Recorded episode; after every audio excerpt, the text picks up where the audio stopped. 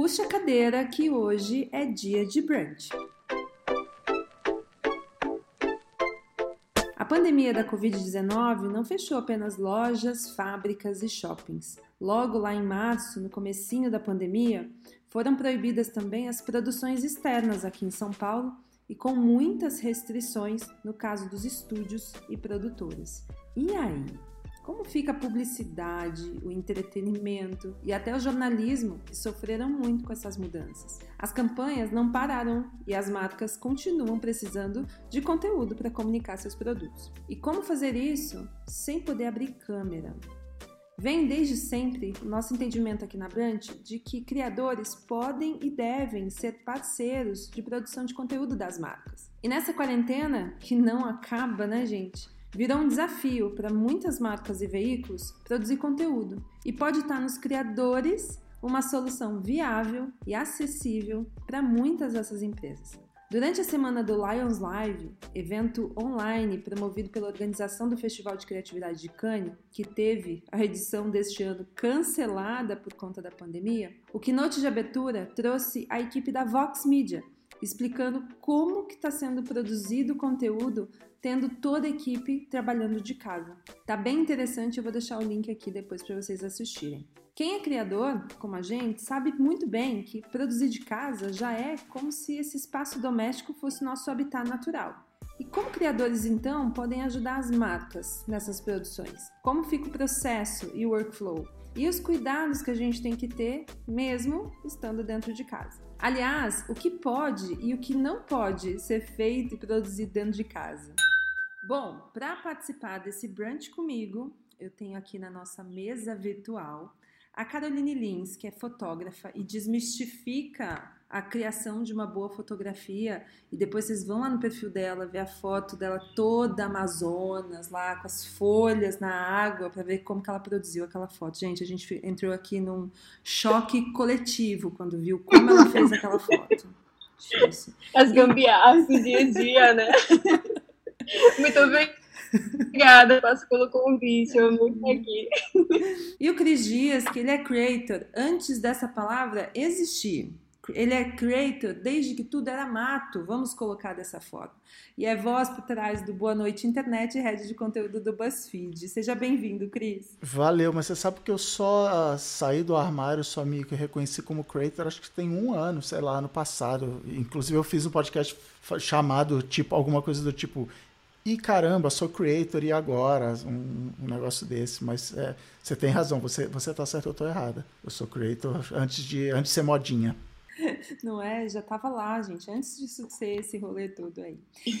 e a Larissa Vaiano, que é creator, inclusive, aqui do time da Brunch, que é formada em cinema e criadora da série original Manu, que está na segunda temporada e está disponível lá no YouTube. Seja bem-vinda, Lari. Obrigada, Passa. Amei o convite. Muito feliz de estar aqui para a gente conversar sobre isso. Bom, sejam todos muito bem-vindos e eu costumo começar é, cada episódio aqui jogando já uma bomba na conversa para a gente e hoje não ia ser diferente, mas criar de casa é, tem sempre sido visto como uma coisa menos profissional. É muito comum, inclusive, quando você diz assim, antes dessa pandemia, obviamente, dizer para as pessoas que, ah, onde você trabalha? Ah, eu trabalho de casa, trabalho em casa. É, e as pessoas acham assim, nossa, mas você trabalha de pijama, toda aquela história que a gente já conhece do home office. Logo, as pessoas acham que também é mais barato, é, enfim, essa áurea de que é menos profissional. E eu queria já jogar para vocês que é, de onde vocês acham que, que vem esse menosprezo pelo trabalhar de casa, principalmente para a gente que está trabalhando dentro de um contexto de criatividade? De onde vocês acham que vem essa, esse desdenho para nosso trabalho? Olha, eu, eu já trabalhei no, no mundo corporativo, assim, empresa grande, no meio da Faria Lima, e eu acho que muito disso eu acho que vem da informalidade mesmo, de ser um trabalho que não pede um horário para você começar, não pede um horário para você terminar. É, é, tudo muito como já é o trabalho, ele é autônomo, né? Então ele é muito dependente de você, assim. Eu já trabalho em casa tem 10 anos e eu lembro que meus primeiros anos trabalhando em casa eles foram muito difíceis porque a gente precisa ter muita disciplina. E eu acho que é isso que a galera que está começando a trabalhar em casa hoje essas pessoas estão sentindo, porque tem uma certa hum, ilusão, assim, tem um romantismo no trabalhar em casa, né? E quando a gente de fato vai trabalhar em casa, a gente vê que demanda um, um esforço nosso muito grande, porque não tem aquele. Muitas vezes, né? Não tem aquele espaço que é o próprio para a gente trabalhar. Às vezes a gente trabalha do sofá de casa, às vezes a gente trabalha da cama. Mas eu acho que muito dessa questão de não dar o devido valor vem muito dessa informalidade, muito disso. Ah, eu já moro nesse espaço, então é, os meus custos, teoricamente, eles são mais baixos, então o valor que eu cobro ele é mais baixo, porque tudo isso parece menos profissional, porque eu não estou dentro de um estúdio, teoricamente, mesmo que tudo que eu tenho aqui dentro de um quarto sejam as coisas que teriam dentro de um estúdio. Então eu acredito que venha muito disso. E eu acho que também tem uma, um outro ponto, assim. Às vezes a gente demora muito para assumir, um pouco até isso do que o Cris falou, a gente demora um pouco para assumir esse lance de trabalhar em casa, que é um trabalho de fato, né? eu acho que a gente demora para assumir essa postura de que isso tem valor também, né? Acho que vem muito da nossa postura também. A gente também sente essa, essa dificuldade também, às vezes, de, de precificar o nosso tempo, né? E principalmente o tempo que a gente passa em um ambiente que a gente já está tão acostumado. E eu percebi nessas, nessas épocas de pandemia, né? Agora que eu tive que passar mais tempo em casa, que sempre fui muito acostumado a fazer ensaios, viajar por aí, fazer fotografias. E aí quando eu me vi nessa situação, né? É, como, como vocês já comentaram também, é, eu acho que o mais complicado para mim foi essa questão de ter a disciplina, porque a gente precisa saber delimitar certamente os nossos horários, sabe? É muito, é muito mais fácil você procrastinar, né? Quando você tá na sua casinha e tudo mais. E isso, isso demanda muito da gente, sabe? Muito mesmo. Mas eu acho que é, eu, eu espero, né, que tipo, com, a, com, com essa nova situação em que a gente está vivendo, as pessoas consigam valorizar mais, sabe, esse, esse trabalho home office, porque, porque ele é um trabalho como qualquer outro, sabe? Você, você demanda um tempo, você demanda um esforço, né? Você é, demanda sua atenção para aquilo, né? E às vezes é até mais difícil porque eu falo que é, home office é um negócio assim que se você não se organizar, você acaba fazendo três coisas ao mesmo tempo. Você tá aqui trabalhando e aí tá aqui cuidando da casa, tá aqui fazendo negócio, tá fazendo outra coisa, né? Então, pra mim, sabe, tipo, tem sido um, um novo desafio, né? Me, me adaptar a isso. E às vezes eu acho que as pessoas, né, elas olham, elas olham, tipo, com esse desdém, né, exatamente porque é uma coisa mais caseira mesmo, tipo, que to, to, todo mundo tá na sua casinha e tudo mais, pensa, ah, isso aí também fácil e tal, não sei o que, mas não, as pessoas elas têm que observar que tem todo um trabalho, né, toda uma preparação por trás também. É, eu acho que tem um, tem um também além de tudo isso, um, um, fetiche com. Acho que, acho que vem do mesmo lugar da gente. Fulano é doutor, ele é um advogado, ele tem um escritório, ele tem, é, é, sabe, um, um, um, escritório dele fica no melhor endereço da cidade e tal. E quando você trabalha em casa, ah, você trabalha em casa. É, e, e, aí aquela expressão que é super famosa de como é que é o gado não engorda no olho do, do dono, tipo, ah, se você está trabalhando em casa, você não não está produzindo porque se eu estivesse em casa eu não estaria produzindo. Então a pessoa é, é, é meio que, que, se coloca nesse lugar. Eu, eu, eu, concordo com vocês duas de que o principal é essa disciplina, não só nossa e não só de não trabalhar de procrastinar, que eu sofro muito, só que aí tem o rebote também. Você fala assim: ah, como eu parei depois do almoço para comer um bolinho e ver o jornal hoje, então vou trabalhar até às 11 da noite para compensar, entendeu? É, é uma paranoia. Assim, não, eu, tô, eu podia estar tá produzindo, né? É, então eu vou produzir o tempo todo. Eu sempre tive essa dificuldade, a procrastinação em primeiro lugar, mas também parar de trabalhar. Porque, sei lá, 10, 15 anos atrás eu trabalhava em casa como programador, não tinha nada a ver com criação de conteúdo. E era isso, eu, eu falava, não, tem que continuar trabalhando mais e mais. Mas tem isso, a gente tem esse fetiche com o escritório, com o lugar de trabalho. E a Passa falou de Domênico De Masi, ele, ele bate muito nesse negócio de por que, que a gente precisa atravessar a cidade, todo mundo na mesma hora, ainda tem isso, né? Tem que ser na mesma hora, porque todo mundo tem que chegar no escritório no mesmo lugar. Aí, entre meio-dia e duas da tarde, todos os restaurantes daquele bairro ficam lotados. Nas outras 22 horas do dia, eles ficam vazios e ociosos. E, é por isso que precisa estar todo mundo no mesmo lugar, precisa ter um olho no olho.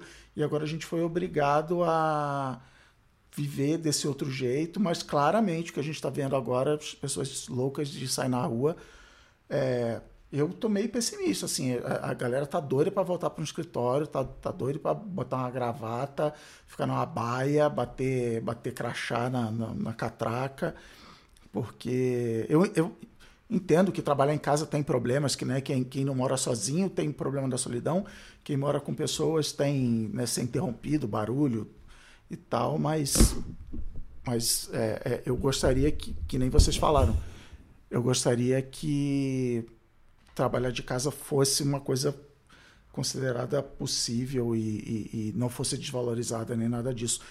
Até porque aí vira é, é, também quebra o famoso, ah, eu tenho que me mudar para São Paulo para conseguir trabalhar com esse tipo de coisa. A gente abre mais para o país inteiro porque está todo mundo trabalhando em casa. Cris, a Carol deu uma palavra aqui que eu já salvei para a gente começar a introduzir na conversa, que é sobre o tom caseiro das coisas. E uma das marcas do BuzzFeed, que é o Taste, se vale desse caseiro. E eu queria que você contasse para a gente um pouco sobre como tem sido essa migração para um conteúdo mais caseiro para as marcas do BuzzFeed. Me conta, tem sido fácil? Tem sido uma coisa que, enfim, para o público, público, como ele está reagindo a esse tipo de produção? A gente deu uma sorte no BuzzFeed, uma sorte bem entre aspas assim, nessa quarentena, porque uma ou duas semanas antes de virar modinha e todo mundo declarar home office, Ubas, a gente ia se mudar de, de escritório. Então a gente precisou ficar, se programar para ficar duas semanas trabalhando em casa normalmente. Então a gente fez um conteúdo de gaveta já de meses, a gente não sabia como é que ia estar no escritório novo, se o estúdio ia estar legal, se ia ter problema e tal. Então a galera, é, é, a partir de janeiro, fevereiro, saiu correndo para produzir conteúdo e deixar pronto. E aí, quando foi declarado o, o home office global no BuzzFeed tal, a gente teve essa, essa tranquilidade de falar, tá bom, vamos entender então como a gente faz conteúdo em casa. E uma das coisas que a Cris Dirks, que é quem toca o, o Taste Demais, começou a fazer com a equipe foi o que ela chamou de taste de casa. Então, porque o taste, como é que funciona no, no, no mundo pré-coronga, né?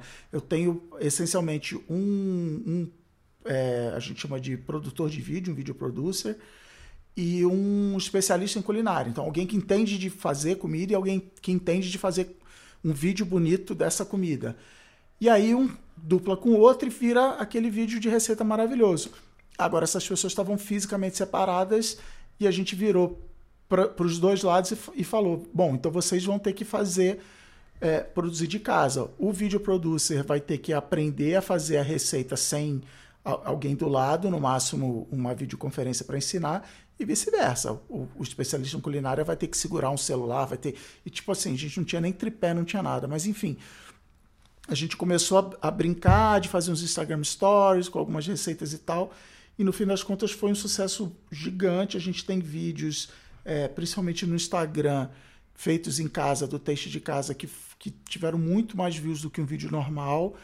E assim, é, tem, tem vários fatores, é, mas eu, eu boto muito na conta de um deles que é essa identificação de a pessoa que está vendo aquele vídeo falar, não, é, é uma cozinha igual a minha, tem, olha, eu tenho aquele paninho de prato, eu tenho esse mesmo, sabe, não é um cenário, não é uma câmera super bem iluminada com uma lente com profundidade de campo e tal. É, ontem mesmo eu estava vendo um vídeo do texto gringo, do cara que inventou o texto, o Alvin, que é um cara super talentoso e tal, e ele estava segurando o celular com uma mão é, e falando, e várias vezes você, você via que ele estava cometendo aquele erro básico que é olhar para a tela do celular em vez de olhar para a câmera. Então você que está assistindo o vídeo, ele está olhando para fora da imagem. Mas assim, eu, eu por mim, agora a gente só fazia vídeo assim, com essa, com essa é, é, coisa mais próxima que vários outros canais de culinária, né, concorrentes nossos já estavam fazendo antes, e a gente foi meio que levado e, e deu super certo, ficou super bom. Você falou sobre direção dessas pessoas e como a gente faz isso remotamente, e aí eu quero perguntar para Carol, assim, Carol, explica pra gente o que, que são esses ensaios virtuais que você está fazendo e dirigindo as pessoas à distância, fazendo book de fotos pelo FaceTime. Explica isso pra gente. Nossa, essa, essa ideia, né, ela começou com um fotógrafo italiano chamado Alessio Albi. Ele, ele começou a tirar fotos via FaceTime das pessoas. E aí começou a ver uma febre na fotografia na época da pandemia, né? Porque as, começou, as pessoas, os profissionais começaram a se reinventar.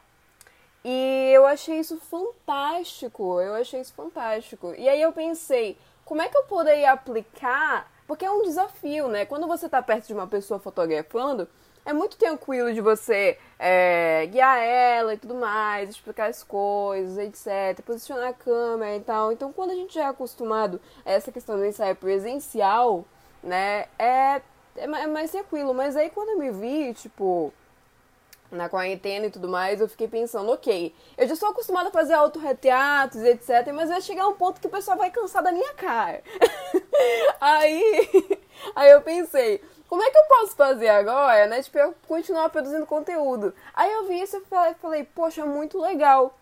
E aí eu percebi que, tipo, essa questão de fazer ensaios de FaceTime, via chamada de vídeo, etc, né, é um grande desafio, mas ele ele consegue reafirmar, sabe, que a fotografia, ela é ponto de vista, entendeu? Ela é sua perspectiva do mundo, entendeu? Então, por mais que eu não esteja lá, te, assim, fisicamente tirando a foto, etc, entendeu? Eu direcionando o modelo, sou eu que estou direcionando a câmera, sou eu que estou analisando a luz, tal, etc. E o resultado acaba com a cara do meu trabalho, entendeu? Porque é, é o jeito como eu enxergo o mundo. E eu acho que esse foi esse foi um dos desafios assim, mais legais que eu, que eu tive durante a minha carreira, sabe? Porque conseguiu, entendeu?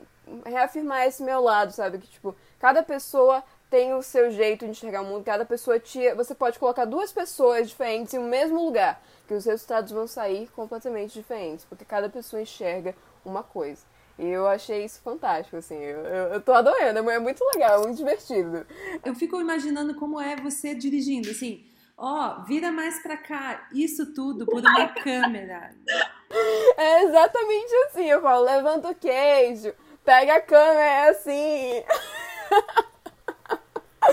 É tudo na verbalização do negócio.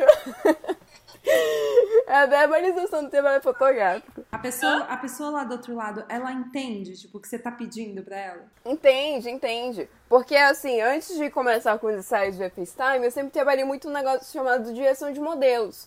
Então, quando você está fotografando, mesmo que pessoalmente, você precisa ir guiando a pessoa, né, para você poder tirar a foto. E aí eu só, tipo, é, tentei é, como, como eu posso falar, eu tentei evidenciar mais isso, entendeu? Eu tentei focar mais isso e na minha comunicação com a pessoa. Aí, às vezes, o que, que eu falo? Eu falo, tipo, pra pessoa ter alguém pra, pra segurar a câmera, por exemplo. Então, ela tem um tripé. Porque aí eu guio a pessoa e eu guio a pessoa que tá segurando o telefone. aí eu falo, não, mas aí você segura aqui um pouquinho mais pra cima, você segura aqui um pouquinho mais pro lado, aqui vem um pouquinho a cabeça pra cá. e aí dá certo. E Carol, complementando isso que você está falando, eu já fiz dois ensaios assim à distância, sendo fotografada. E foi muito legal. O primeiro que eu fiz foi com a minha namorada, com a Érica, e o segundo foi sozinha. E eu fiz tudo com a minha câmera profissional mesmo, plugada no meu computador. E aí foi, é um caos, porque aí você tem que levar a câmera, tripé, computador, o carregador, porque são quatro horas de ensaio, porque é para você fazer cinco fotos boas, né? Tipo, uma hora por foto, assim.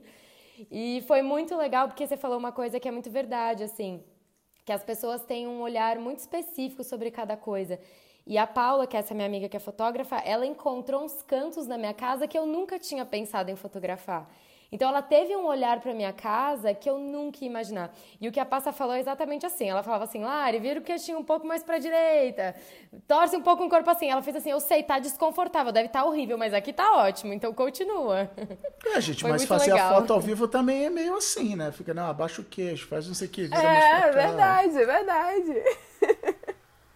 Mas é, é, é, muito divertido. É muito eu tô acompanhando um, uma emigração. Vocês estão acompanhando isso? A quantidade de pessoas que está indo embora de São Paulo? E, inclusive, Lari Sonho. é uma dessas pessoas, né? que está indo embora e já se mudou, inclusive não mora mais aqui. E isso que o Cris falou, as pessoas enxergam São Paulo como sendo a cidade, né? Então, se eu tô aqui, eu tenho oportunidade, eu vou conseguir as coisas. Mas no momento em que a gente está conseguindo transferir a produção para dentro de casa, não necessariamente mais vale você morar aqui, porque a gente sabe o custo São Paulo no bolso de todo mundo.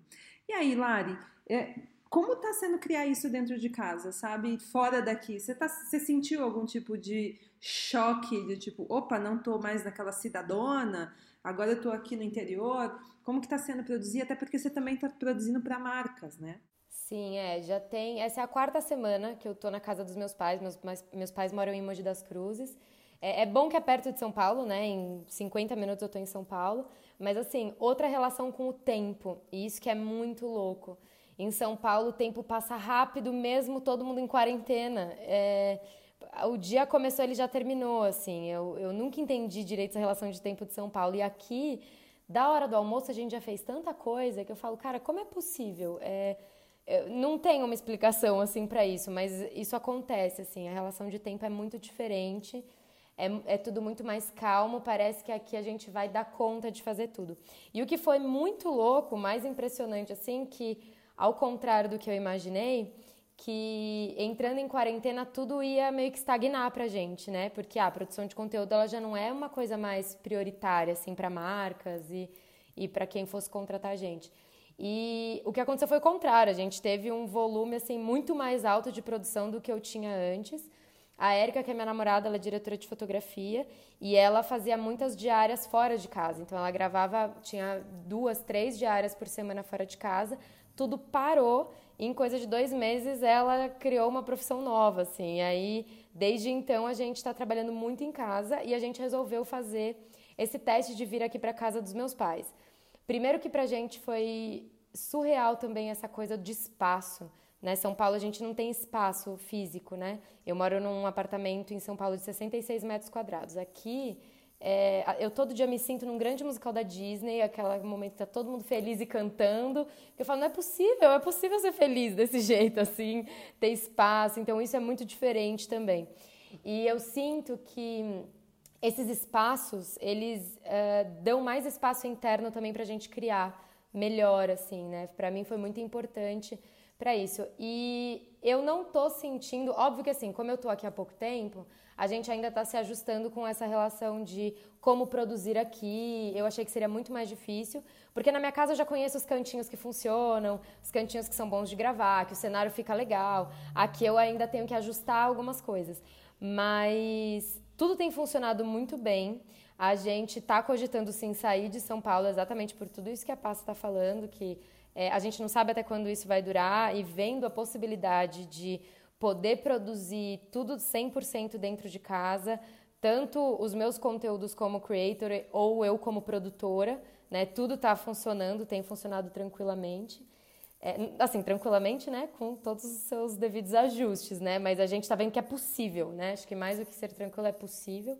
Então, para a gente está sendo muito legal, está sendo uma experiência assim, incrível de ver também o que é essencial na produção o que a gente realmente precisa para produzir, o que antes a gente não estava lidando com excessos, né? O que era preciosismo, o que a gente é capaz de fazer sozinho mesmo. Então acaba que a gente acaba absorvendo mais funções, mas também a gente acaba priorizando o que é realmente importante, né, na hora de produzir.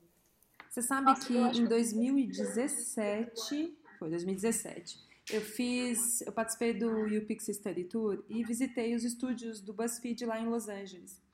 E isso que você está falando, Lari, é, uma coisa, é o que eu vi lá nos estúdios. Do, a gente inclusive acompanhou as gravações de, um, de uma pessoa, de uma das pessoas que estava criando conteúdo, e ela explicando que não, eu tive a ideia, eu pego a câmera, eu vou lá e gravo, isso. eu edito e eu boto no ar.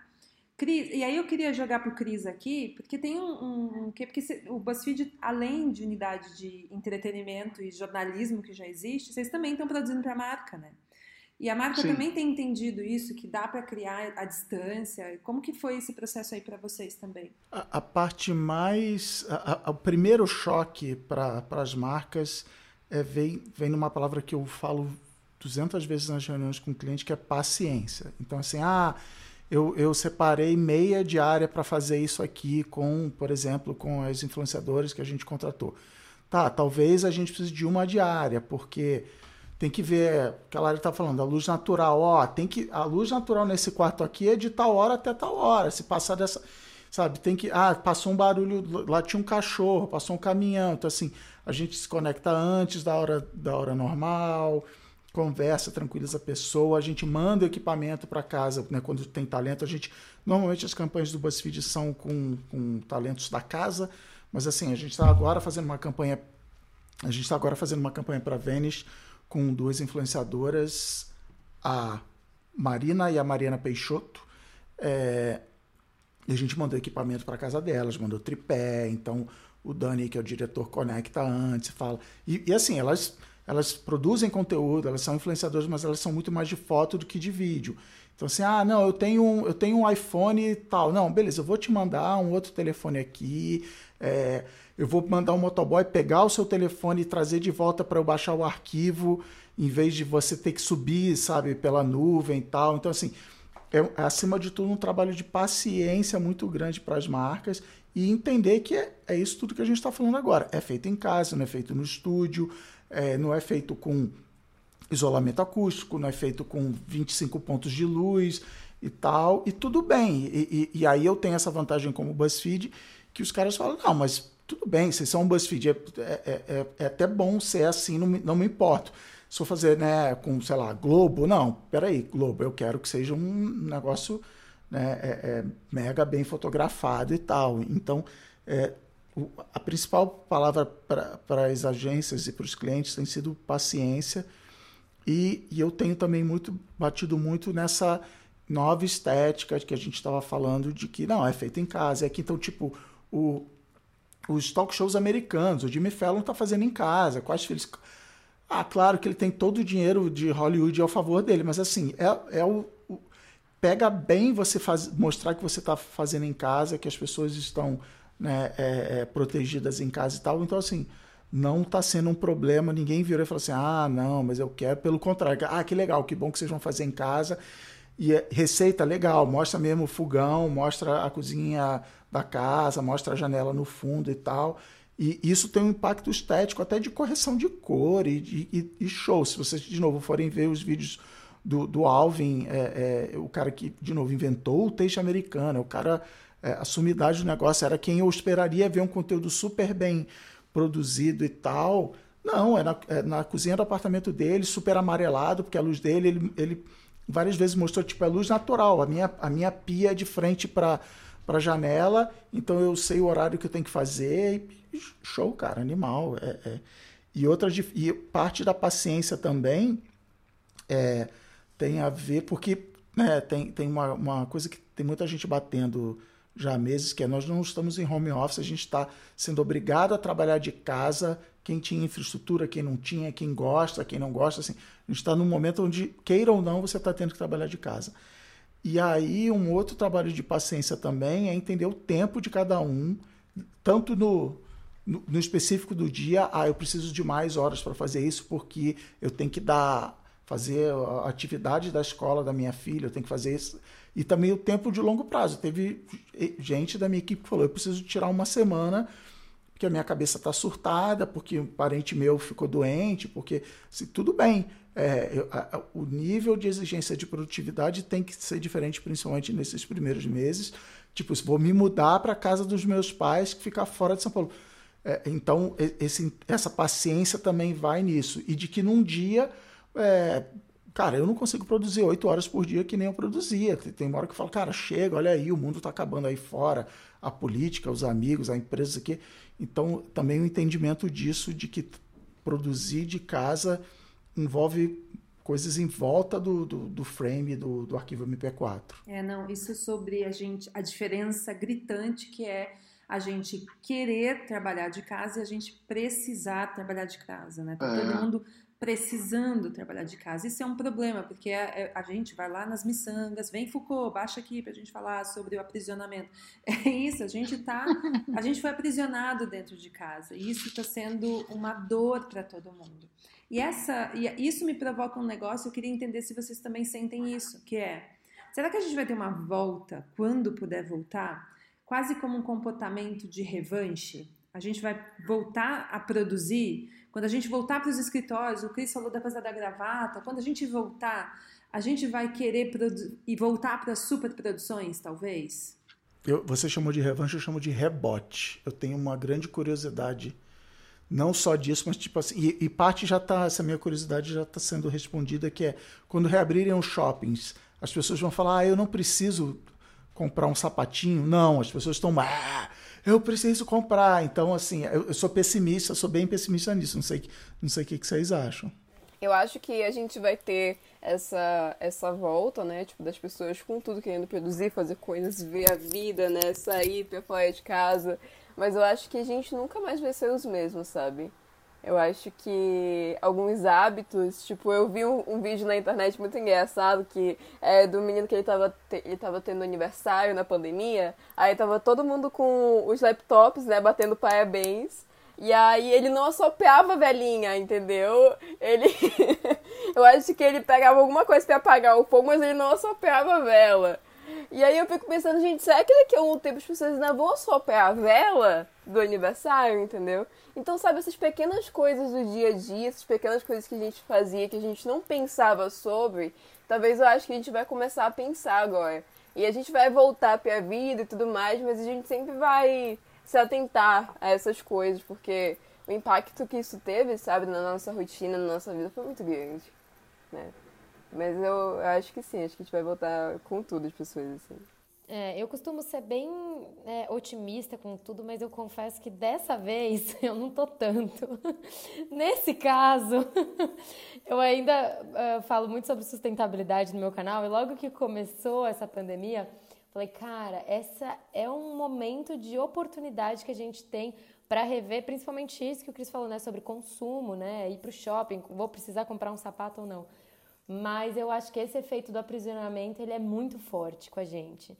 E talvez na hora que a gente volte, eu concordo com o que a Carol falou, realmente a gente não vai voltar no mesmo lugar, mas assim, eu não acho que a gente vai ter assim uma mudança de hábito que vai ser permanente, sabe? Aquela coisa de mudar estruturalmente mesmo. Porque eu acho que para isso a gente precisa de muito tempo, né? Foram muitos e muitos anos criando isso, né? Do jeito que a gente está hoje é, para, tipo, em três meses, que para a gente parece uma eternidade, mas que em tempo de mundo isso não é nada, né? É, é pouco tempo para a gente mudar hábitos de uma sociedade inteira, assim. Então, infelizmente, dessa vez eu tô pessimista. Eu espero que eu esteja errada. mas assim, é, eu, eu, eu, eu tô pessimista, mas algumas, algumas coisas, principalmente nisso de manter a equipe inteira ou parte da equipe trabalhando de casa, então, por exemplo, eu tenho a Amanda que trabalha comigo, ela é especialista em social media. Ela falou assim: eu vou para Belo Horizonte ficar com, com a minha família, meu namorado e tal. E aí, em algum momento do, do processo, eu virei para ela e falei assim: cara, se você é, é, quiser considerar continuar em BH depois que tudo reabrir, ficou claro para todo mundo, e principalmente para mim, que dá para você fazer o seu trabalho é, fora do escritório você está entregando normal e tal. Você tem que entender que se, se houver um escritório, você não vai estar nas reuniões semanais e tal. Mas assim, relaxa. Ela assim, ah, legal, vamos conversar sobre isso, me interessa. Então tem muita empresa que, que vai olhar e fala assim, ah, legal, consegui economizar uma grana. Então eu já estou pensando no, no, escritório lá que a gente nunca conseguiu inaugurar. Assim, cara, eu elimino umas 10 mesas, aumento o espaço do estúdio, porque assim, estúdio é um negócio que eu preciso, né? É, ambiente isolado, todo mundo no mesmo lugar. Então, assim, as empresas vão começar a falar, ah, legal, é, é, ninguém tem mesa fixa, é, é revezamento durante a semana, todo mundo está conseguindo medir a sua produtividade em casa, ah, eu produzo mais. E outra coisa que eu não só falei no meu podcast, como estava conversando ontem é, no trabalho, perfil de pessoas, né? É, o, o, escritório ele, ele favorece muito pessoas extrovertidas, que falam mais nas reuniões, que falam alto, né, é uma, uma abordagem até masculina de, de, de, de, né, de, de, de lidar com as pessoas. E eu tenho um cara na minha equipe que ele está trabalhando de casa, ele está voando baixo, ele está gerenciando pessoas de casa. E ele é aquele típico cara que fala o mínimo possível no escritório e tal. E por quê? Porque E, e, eu entendo que eu sou meio assim, tipo, evitar conflito e tal. Não, ele, ele no e-mail e no WhatsApp, no Slack, ele, cara, vai lá, ó, passa, você vai fazer isso, é para amanhã. Então, beleza, tá favore vai favorecer perfis de, de pessoas novos, né? Então, é, é, eu até brinquei, chamei o, até o podcast a Era dos Introvertidos. Assim, talvez tenha chegado a hora dos introvertidos serem valorizados e terem... Porque, por exemplo, se eu sou é, no, no, no, ambiente de escritório, como é que eu mostro o meu trabalho? Eu vou lá, eu colo no meu chefe, eu faço uma puta de uma apresentação bonita tal. O introvertido, é, como ele se dá melhor? É um relatório, é um e-mail que eu tenho tempo para pensar, para revisar. Então, então, na hora que está todo mundo tendo que mandar o seu trabalho documentado por escrito e tal, isso pode vir a valorizar os, os introvertidos também. Cris falou de gente, e aí eu queria pedir para a Lari, já que a Lari, inclusive, já tem produzido, conta para gente, Lari, que, que equipe minimamente viável é necessária para a gente continuar produzindo em casa? Então, eu estou dando um exemplo assim: ah, uma marca precisa contratar um creator para trabalhar num projeto ou quer contratar o creator para produzir o conteúdo que ele precisa. Que estrutura mínima para garantir que a gente mantenha a qualidade de um produto que vai para um flight de TV ou que vai para uma campanha de mídia, que estrutura vocês podem garantir e que ele pode esperar para conseguir fazer ter esse tipo de resultado? Hoje, na estrutura que a gente trabalha, que a gente realmente trabalha com o essencial do que a gente precisa, sim. Hoje a gente precisa de um roteirista, porque é a pessoa quem vai estruturar tudo isso e que a gente vai alinhar o que, que nós como produtor e o que, que o cliente é, imaginou. Né? A gente precisa de, um, de uma diretora de fotografia, mesmo se for uma coisa que for gravada aqui no nosso estúdio ou uma coisa que for gravada na casa de outras pessoas, porque é, é, o que o Cris falou, né? Essa pessoa que vai entender qual é o horário, que luz é melhor, qual que é o melhor cômodo para gravar. É, muitas vezes, uh, talvez esse, essa seja, infelizmente, uma função que pode ser um pouco questionável dependendo do tipo de trabalho, mas um diretor de fotografia, um diretor de, desculpa, um diretor de arte que vai fazer essa função de figurino e make. Então, muitas pessoas hoje, como make é uma coisa que não dá mais para você fazer em outra pessoa, né? Então, essa pessoa tem, muito, tem feito muito esse trabalho de dar esse toque de como é que você vai fazer em você mesmo, de um jeito que fique bom para a câmera, porque o que a gente gosta de ver no espelho não necessariamente é o que a câmera gosta de ver né? São coisas muito diferentes. Então, quando a gente, por exemplo, estava gravando Manu, a, a websérie, é, às vezes eu me olhava no espelho e eu falava pro Guto, que era o maquiador, eu falava, Guto, o que, que é isso? Tô parecendo uma drag queen, tipo, não é a intenção. E aí você olhava na câmera não tinha nada. então a gente também precisa entender isso, que são coisas bem diferentes, assim. É, aí vai ter, obviamente, a função do diretor, que vai ser o pivô entre todas essas, essas pessoas. E também uma outra função que também é um pouco mais questionável que dá para a gente tentar absorver, que é uma produtora. E que aqui, obviamente, muitas dessas funções a gente absorve em uma pessoa só, a gente absorve todas essas funções. Não necessariamente a gente precisa de uma pessoa para cada função. Tanto que creator, creator hoje em dia é tudo isso, né? Numa função só. E uma editora, obviamente, né? A gente precisa de alguém para finalizar esse produto. É, então, hoje em dia, a gente trabalha nessa estrutura. É, alguns trabalhos que a gente faz, infelizmente, a gente não consegue fazer 100%, cada um na sua casa. Então, por exemplo, a gente está fazendo um job para a marca agora de produção de GIFs. É, a gente não consegue que um, na estrutura que a marca quer, a gente não consegue fazer isso com os atores nas casas deles, né? A gente precisa trazer é, para o nosso estúdio, que é a nossa casa, no caso, porque não tem estúdio, né? Então, é, a gente precisa trazer isso desse jeito, com uma estrutura muito menor, com pouquíssimos atores, com só a gente mesmo é, dobrando, triplicando funções. Então, essas funções, assim, são as que é, hoje a gente tem e que é isso, não precisa ser uma coisa que exista uma pessoa para cada função. Então, um roteirista, uma produtora, diretora, diretora de fotografia, diretora de arte. Acho que são essas cinco funções, né, que eu falei. E editora, né? Muito drástica que rolou de, da diferença de antes, que sempre foi um problema, desde sempre, que é a presença do cliente no set de gravação.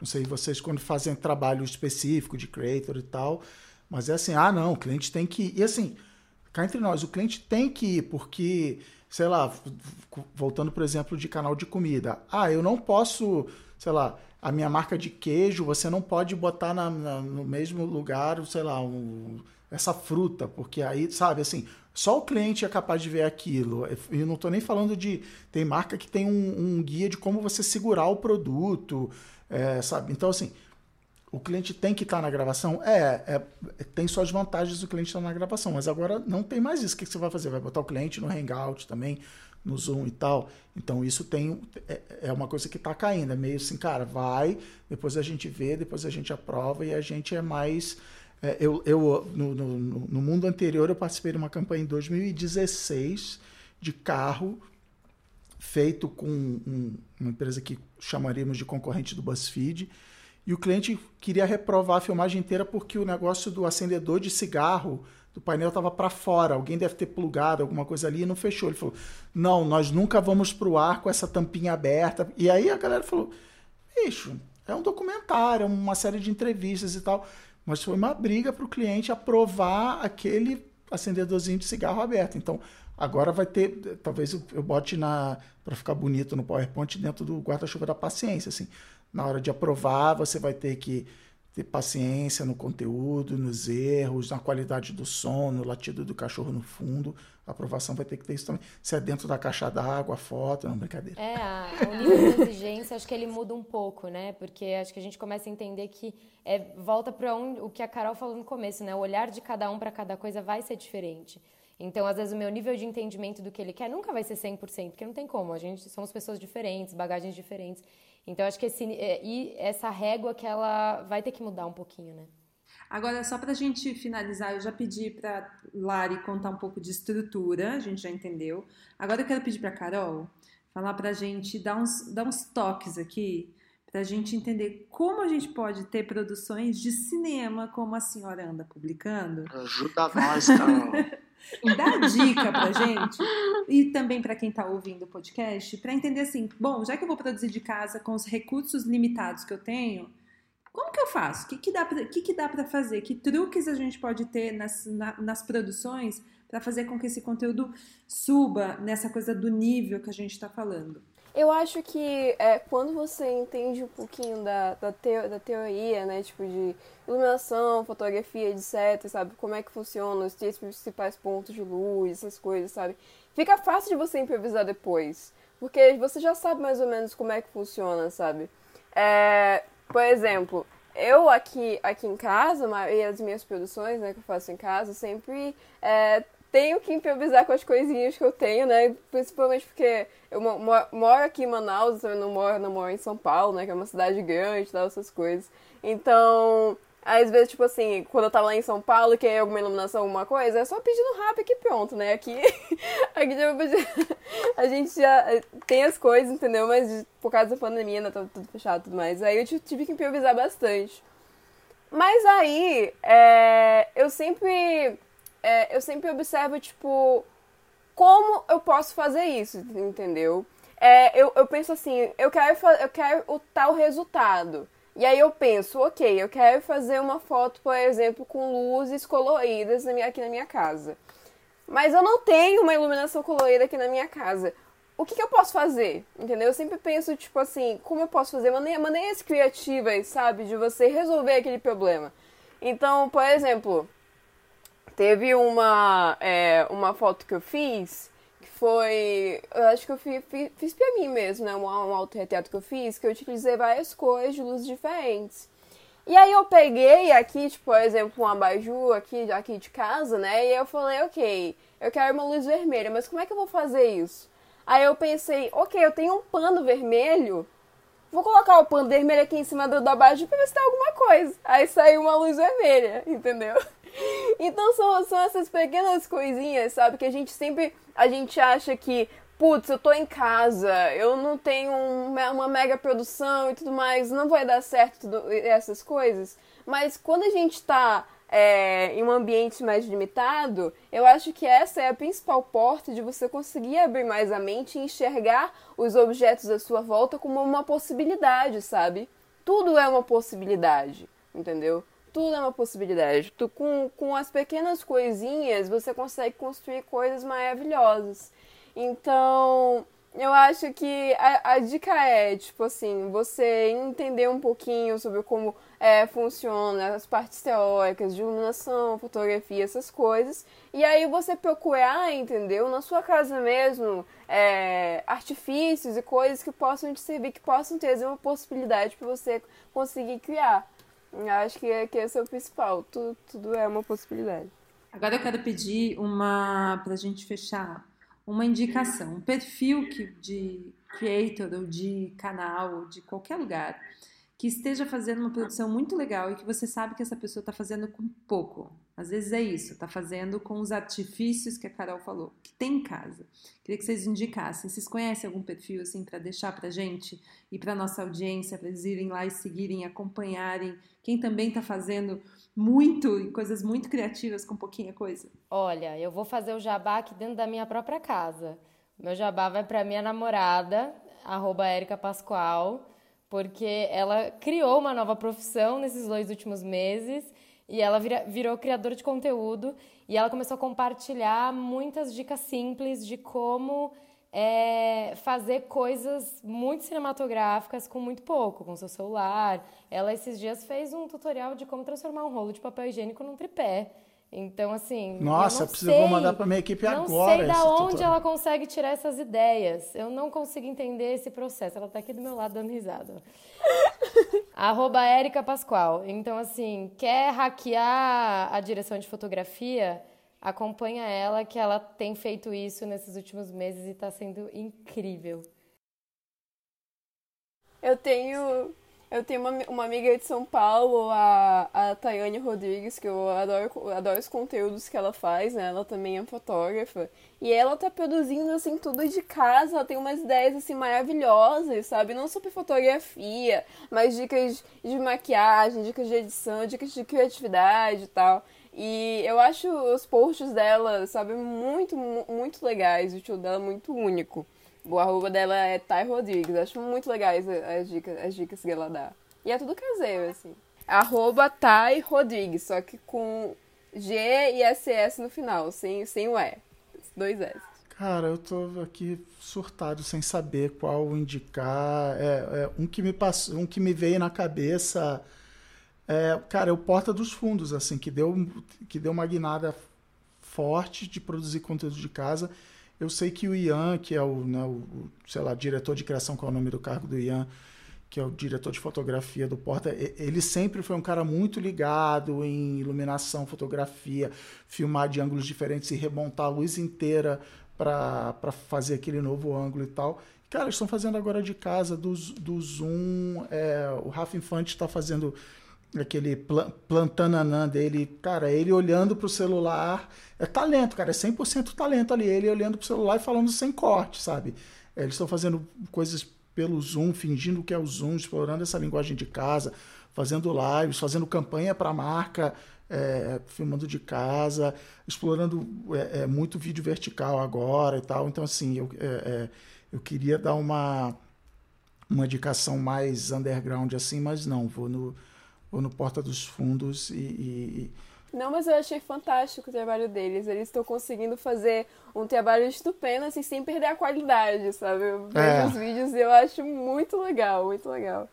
Muito legal. Porta dos Fundos é, para minha equipe, é a prima que passou na faculdade, sabe? Eu falo, olha, o Porta dos Fundos está fazendo, tá vendo? E você? Eu, eu, eu, fico, eu fico apontando lá, mas estou curtindo muito.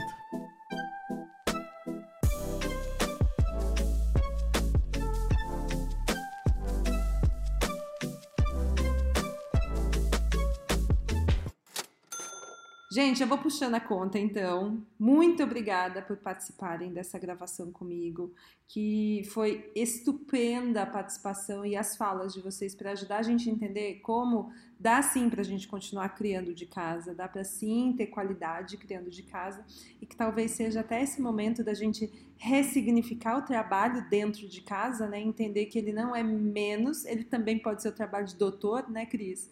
Também pode ser o trabalho que a gente vai valorizar daqui para frente. Obrigada, gente. Vamos falar de recomendação de livro desse mês? Eu quero que vocês deem uma olhada assim com carinho num livro chamado Originais. Esse livro foi escrito pelo Adam Grant. Para quem já costuma dar uma olhada na lista dos livros mais vendidos do New York Times e inclusive dos que são traduzidos, que são trazidos para o Brasil e que ele costuma figurar ali entre os mais vendidos, provavelmente já viu um livro ou dois do Adam por aí nessas listas. Uma porque ele também escreveu um outro livro muito famoso chamado Dar e Receber, que também é fantástico. E ele também escreveu junto com a Sheryl Sandberg aquele livro chamado Plano B, que também é incrível, só de ler o prefácio. A introdução ali eu já comecei a chorar de tão forte. Vamos falar de originais. Esse livro, ele fala sobre criatividade. Ele fala sobre o que difere as pessoas das outras na hora de criar alguma coisa. Por que, que algumas são tão metódicas, quadradas, certinhas, cartesianas? E outras conseguem sair daquela caixinha, conseguem criar coisas que normalmente, ao olho de quem está ali dentro de um método, né, naquela coisa certinha, não consegue sair daquela caixa. Tem um exemplo fantástico nesse livro que ele fala da diferença de percepção e isso, o quanto isso impacta na criatividade das pessoas, qual é o navegador que você usa para acessar a internet. E aí, eu não vou dar o spoiler aqui, porque lá no livro você vai descobrir o que, que o seu navegador diz sobre você e sobre o quanto você topa ou não desafios, principalmente no momento que a gente está passando uma, como uma pandemia. E aí, estamos trancados em casa, não dá para abrir câmera que, que a gente vai fazer? Tem que buscar criatividade.